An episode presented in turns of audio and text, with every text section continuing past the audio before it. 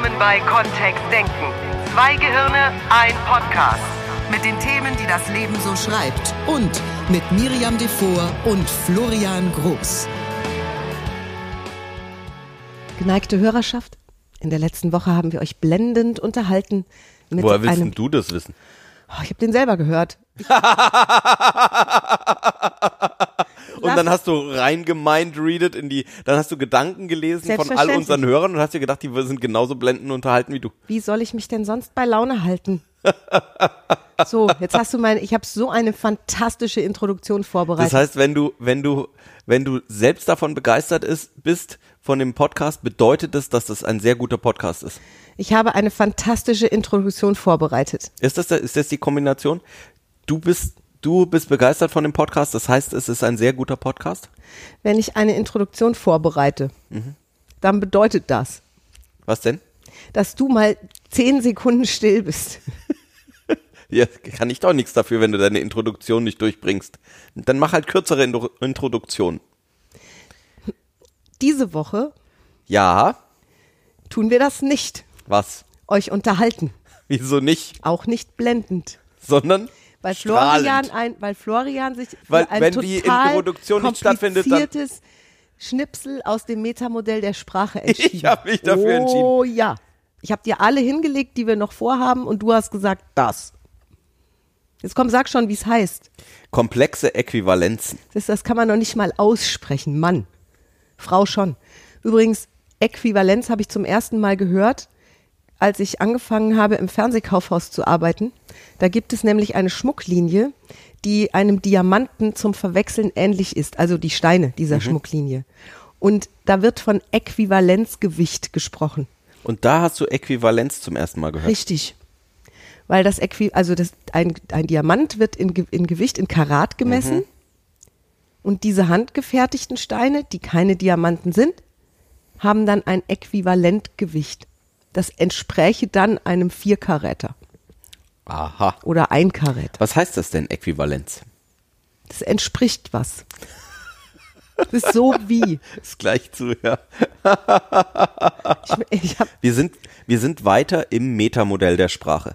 Das heißt, es geht weiter darum, wie unser Siebenjähriger sagen würde, aus dem Blabla, was die Menschen von sich geben, irgendwie Schlüsse darauf zu ziehen oder zu verstehen, empathisieren, in Kontakt kommen mit der Landkarte im Kopf von deinem Gegenüber.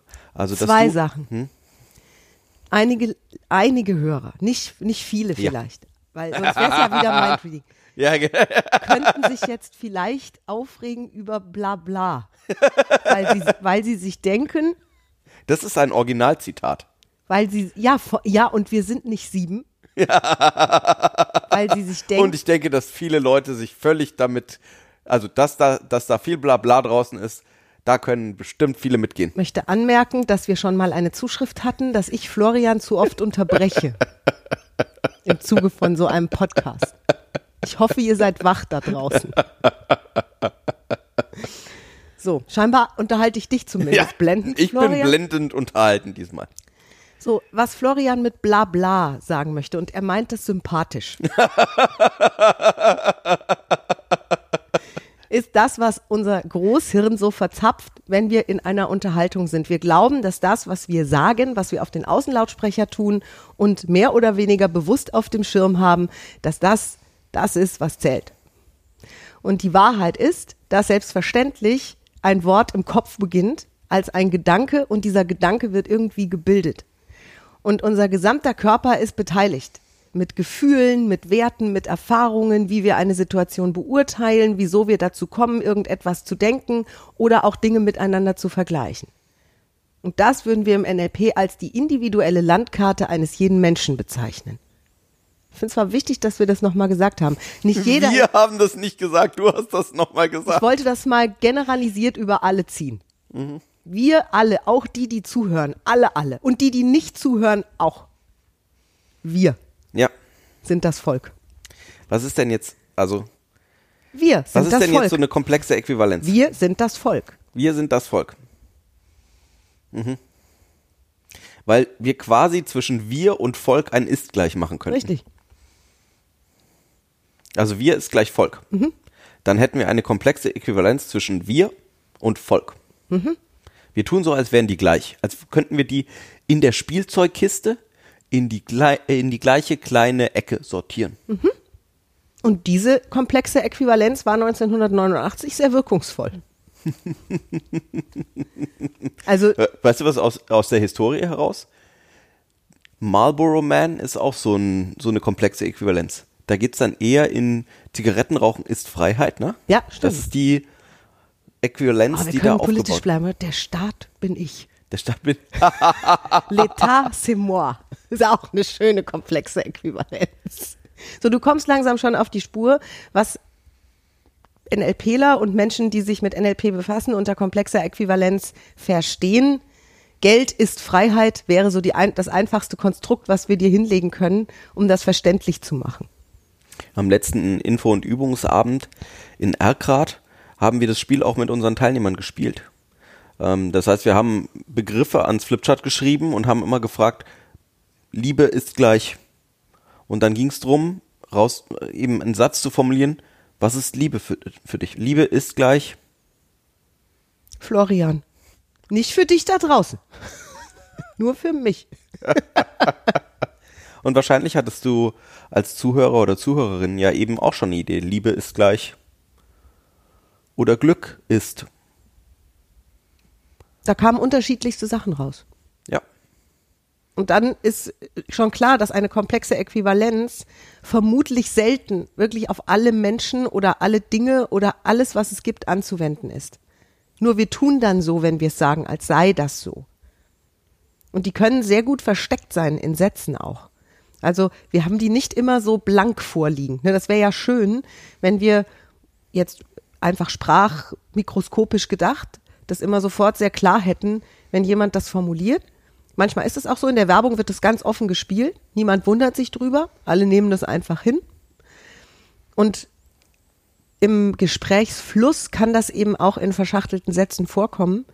Und uns wäre nur wichtig, das heißt nur, uns ist wichtig, dass du das wahrnimmst in Zukunft.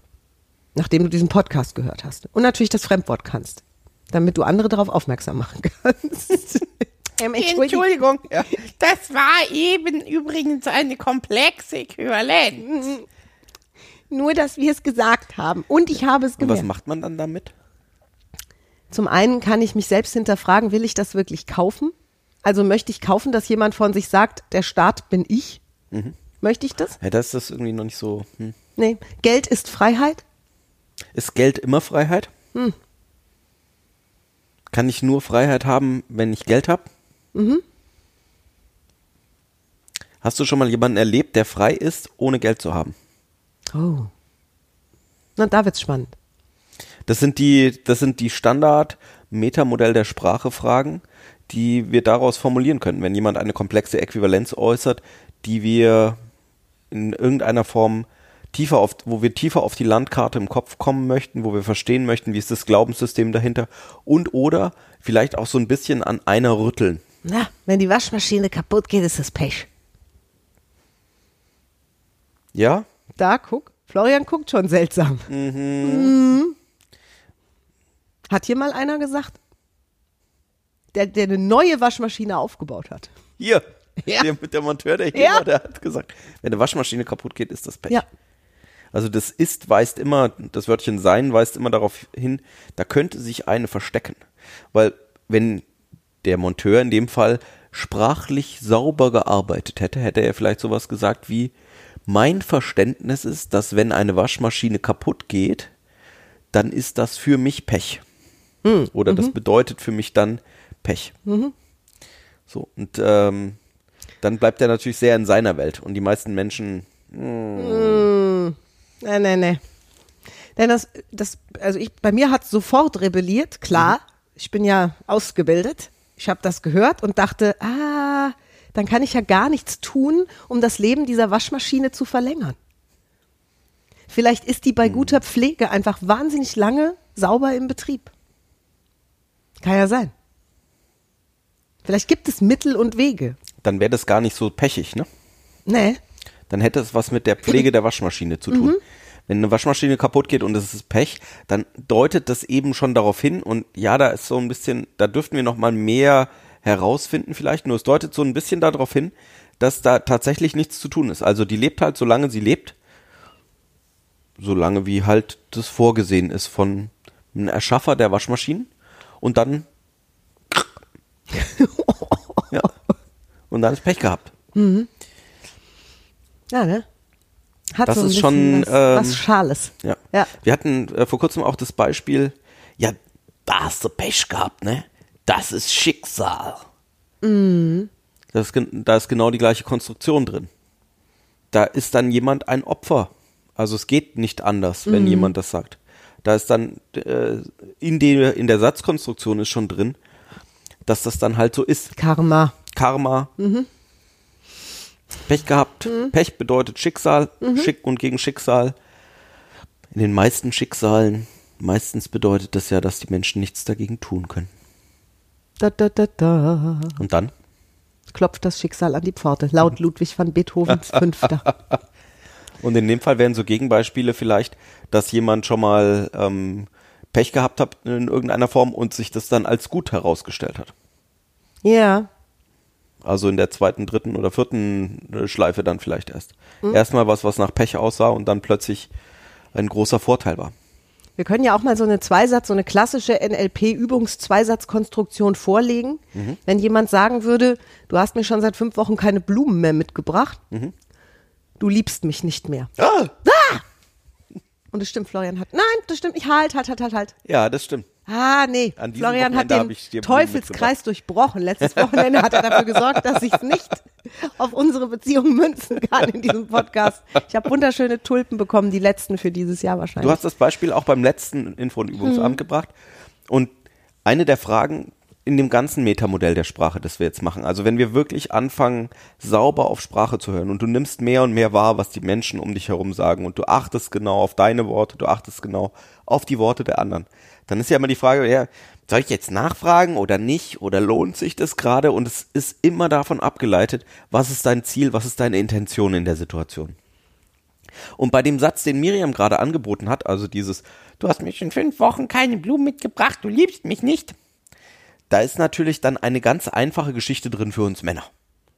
Weil, also wir zumindest hier im Rheinland, wir wohnen in einer Tulpenregion. Ach so. Das ist für 8 Euro ist so ein Strüsschen zu haben auf dem Feld.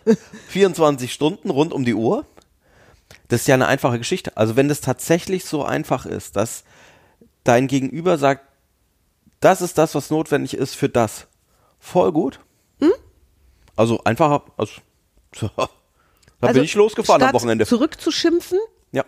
treffe ich dann bei Florian auf einen Menschen, der genau hingehört hat und gesagt hat, ehrlich, nee, ne? das ist ja cool, reicht eine Blume oder ab wann beginnt Strauß? Eine Blume ist ja auch schon ein schöner Strauß, ne? Ja, Ja. genau. Oder wenn du Blumen sagst, wie viel genau meinst du denn? Und dann darf ich sehr wach sein. Ja. ja, also wie gesagt, sobald du anfängst genau hinzuhören, ergeben sich auch völlig neue Reaktionsmöglichkeiten, was sehr schön ist.